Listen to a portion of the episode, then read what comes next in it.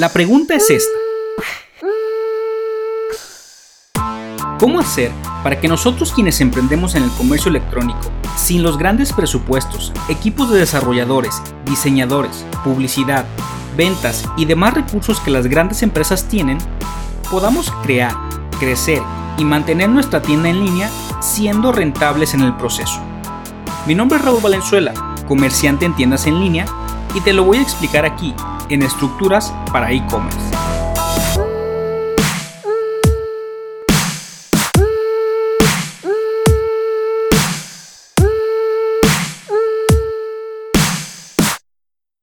Con el gusto de saludarte de nueva cuenta y agradeciéndote que me acompañes en este podcast, vamos a hablar de lo que tiene que ver con el comercio electrónico y el crecimiento vertiginoso que ha tenido en los últimos años.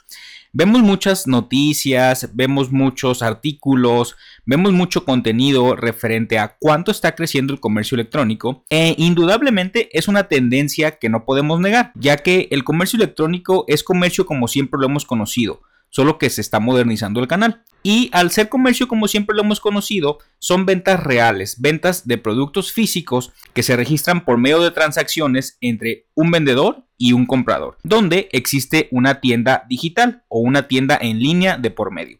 Pero más allá de explicarte cómo funciona el comercio electrónico, este episodio no se va a centrar en eso, porque tú muy probablemente ya has comprado algún producto por internet, sino que se va a centrar en explicarte tres puntos clave por los que el comercio electrónico está creciendo tanto. Y no solo eso, por los que va a seguir creciendo en los próximos años. Y específicamente cómo beneficia a las personas que nos dedicamos al comercio electrónico.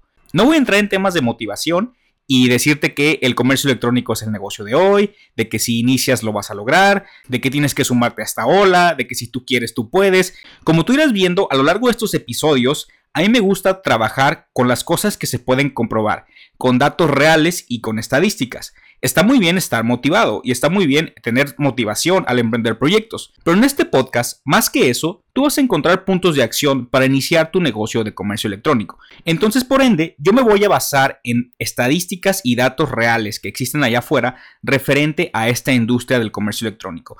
Y para eso te voy a explicar tres datos por los que el comercio electrónico está creciendo tanto. En los últimos años, el comercio electrónico ha tenido un crecimiento vertiginoso de inclusive a doble dígito, específicamente en regiones de Latinoamérica, ya que a diferencia de otros mercados, como puede ser Estados Unidos, eh, Europa, Australia, China, donde son mercados ya más maduros y más desarrollados para el comercio electrónico, en Latinoamérica el comercio electrónico aún no ha iniciado.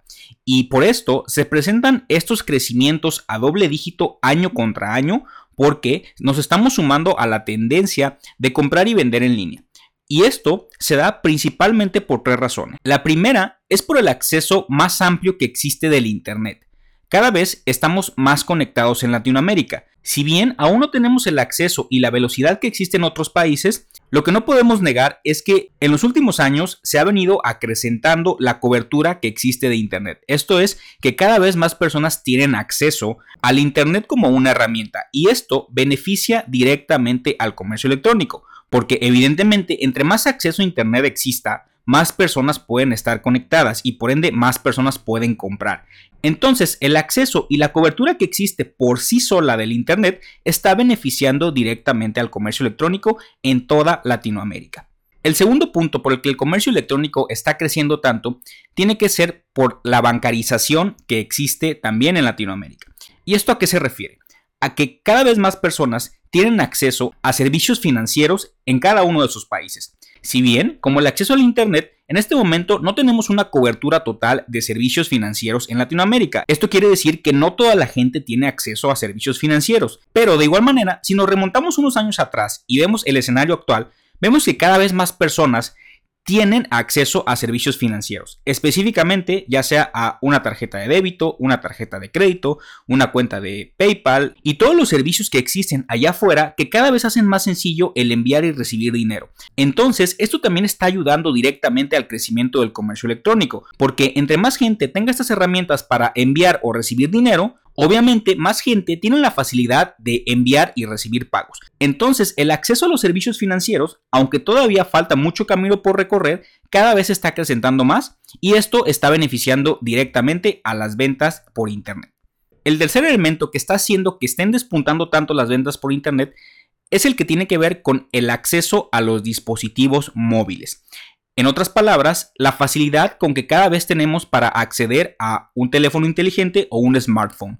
Si tú bien recuerdas, hace un par de años el tener un teléfono inteligente o un smartphone era solamente para aquellas personas de cierto nivel socioeconómico. Aunque actualmente siguen existiendo dispositivos de precios elevados, no podemos negar que estas tecnologías cada vez tienen un precio más accesible, específicamente por todas aquellas marcas emergentes que están saliendo al mercado que ofrecen dispositivos de alta gama, smartphones con cada vez más aplicaciones y más integraciones. Y esto hace que el usuario final o el consumidor final tenga a su disposición cada vez dispositivos más potentes a un precio más económico. Entonces, al momento de que el consumidor final tiene al alcance de su mano estos dispositivos o estos teléfonos inteligentes, lo que sucede es que gracias al precio cada vez más accesible de estos teléfonos inteligentes, se va acrecentando la base de usuarios que tienen acceso a Internet móvil, a aplicaciones, a sitios de Internet y obviamente a tiendas en línea, lo que hace que por consecuencia cada vez existan más personas con estas herramientas al alcance de su mano.